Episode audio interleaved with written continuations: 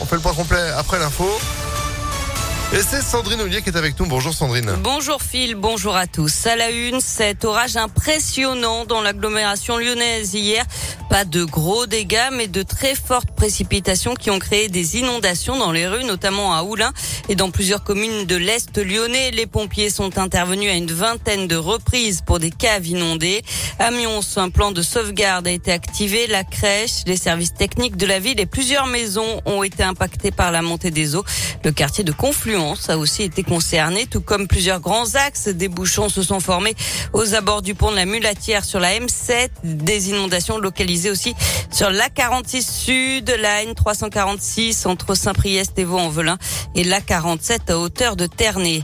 Dans la Loire, ce sont des grêlons de la taille d'une boule de pétanque qui sont tombés autour de Rouen. Les pompiers ont été appelés près de 800 fois d'après le progrès, avec près de 400 interventions et une centaine de pompiers mobilisés. Les pompiers qui vont reprendre les bâchages ce matin et mener des opérations de reconnaissance avec des drones pour cartographier les zones sinistrées. Et de nouveaux orages sont prévus cet après-midi. Le Rhône est de nouveau placé en alerte orange comme 24 autres départements et notamment l'Ain, la Loire, la Haute-Loire et le Puy-de-Dôme. L'alerte est valable de midi à minuit. On attend encore beaucoup de pluie avec localement de la grêle. Dans l'actu également, un véhicule retrouvé avec plusieurs impacts de balles à Villeurbanne. Il n'y avait heureusement personne à l'intérieur. C'est le propriétaire de la voiture qui a averti la police mardi. Une enquête est ouverte. Emmanuel Macron rejette l'idée d'un gouvernement d'union nationale. C'est ce qu'il a dit hier soir lors d'une allocution à la télé. Il donne deux jours au groupe politique de l'Assemblée nationale pour dire jusqu'où ils sont prêts à aller pour ne pas bloquer le pays.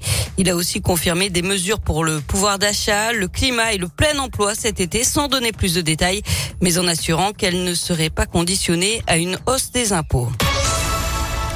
Lutter contre le sexisme au travail avec la réalité virtuelle, c'est ce que propose la direction de l'URSSAF à ses salariés depuis quelques semaines.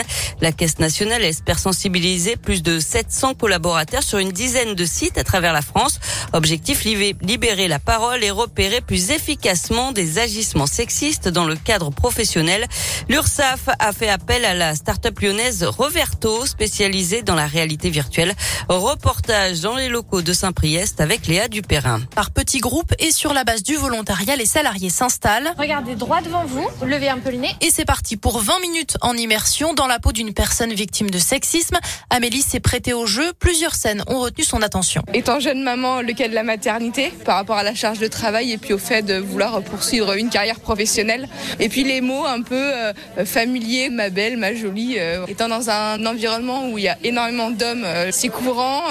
alors après, ça peut choquer ou pas choquer, mais c'est vrai que voilà, j'ai pu me reconnaître en tout cas dans ces situations. La séance dure un peu moins d'une heure avec un temps de questions-réponses et ça commence souvent par la définition de certains termes, explique Romain Thévenon, DRH. Que recouvre le harcèlement sexuel, les agissements sexistes? L'idée, c'est pouvoir avoir une véritable prise de conscience hein, au sein de l'entreprise, donner euh, des conseils pratiques à nos collaborateurs et collaboratrices qui pourraient se retrouver dans ce type de situation. Des référents ont été formés dans chaque site de l'URSSAF. Une procédure d'enquête peut aussi être déclenchée en cas d'alerte. Et d'après une étude récente, 80% des femmes sont régulièrement confrontées à des attitudes ou décisions sexistes dans leur environnement professionnel.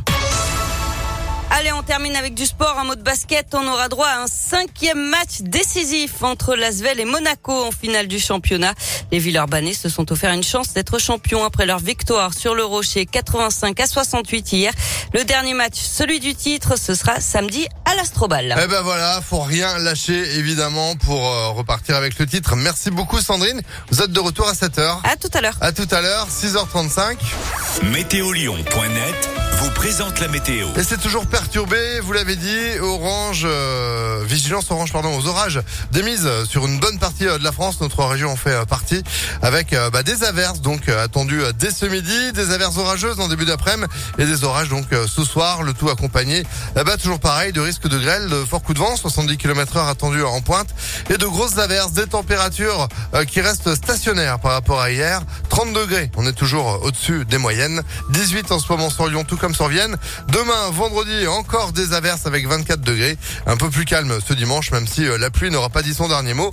Une trentaine de degrés toujours hein, au menu de samedi euh, et dimanche. Ça devrait aller mieux niveau mercure, mais euh, pas pendant longtemps. Hein. La semaine prochaine, genre lundi, mardi, après de nouveau au-dessus de 30 degrés. Hum, on verra ce que ça va donner. Bon début de journée avec nous, bon réveil. Merci d'avoir choisi Impact FM jusqu'à 10h. C'est le Réveil Impact avec vos souvenirs de rire. Pour démarrer la journée de bonne humeur, vous pouvez compter sur nous. KDO, juste après Stéphanie de Monaco, on va chanter Ouragan à 6h36. Bon début de journée, bienvenue chez nous.